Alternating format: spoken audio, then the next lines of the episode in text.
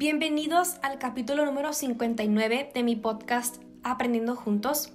Este será el último capítulo hablando de mujeres asesinas menos famosas.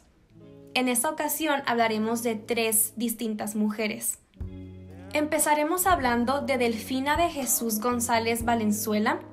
Ella, junto con sus hermanas menores, María de Jesús, Carmen y María Luisa Eva, todas conocidas como las Poquianchis, a finales de los años 50 y hasta 1964, torturaron y ordenaron matar a cerca de 100 personas. Las hermanas González manejaban un prostíbulo ubicado en la zona de Guanajuato, en el rancho Loma de San Ángel, municipio de San Francisco del Rincón. Ahí, ayudadas por dos hombres y por otras mujeres sometidas a su servicio, asesinaron a sus empleadas y a varios clientes. Reclutaban prostitutas en las ciudades de León y San Francisco. Si las jóvenes no complacían a sus clientes, ordenaban matarlas. A las jóvenes que quedaban embarazadas las obligaban a abortar. En su negocio se hallaron enterrados varios restos de fetos. En 1964, las Poquianchis fueron condenadas a 40 años de prisión en la cárcel de Irapuato, Guanajuato.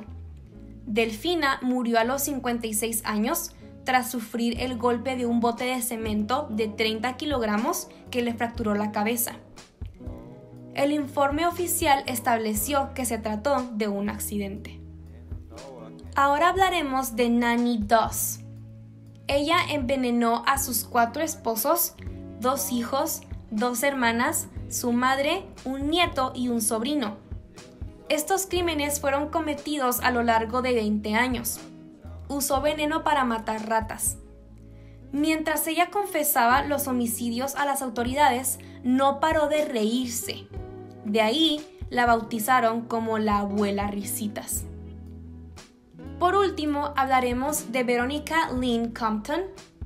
Kenneth Bianchi asesino en serie convicto, uno de los estranguladores de la colina, convenció a esta joven, escritora aficionada, de matar a una mujer y depositar el semen de él en la escena del crimen para así despistar a las autoridades y demostrar su inocencia. Bianchi le proporcionó su semen contenido en un guante. Por suerte, el plan no resultó bien, Verónica escogió como víctima a una experta en defensa personal que la sometió cuando ésta intentó atacarla, y Compton fue condenada por intento de asesinato. En prisión estableció contacto epistolar con Douglas Clark, otro famoso asesino en serie. En 1988 escapó de la prisión y desde ese entonces no se conoce su paradero.